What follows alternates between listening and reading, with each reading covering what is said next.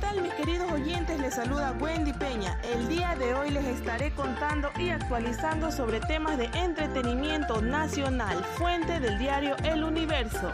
Guayaquil conmemora a Carlos Rubín Infante en sus 100 años de natalicio con un disco de vinilo. 500 unidades en formato vinilo con canciones clásicas de Carlos Rubín Infante se crearon con el propósito de conmemorar al cantautor guayaquileño por sus 100 años de natalicio. Este fue un proyecto bicentenario en la época en el que el señor Jaime Nebó era el alcalde y contó con la colaboración de cantantes guayaquileños como Mirela Chesa, Pamela Cortés y Jorge Luis del Hierro.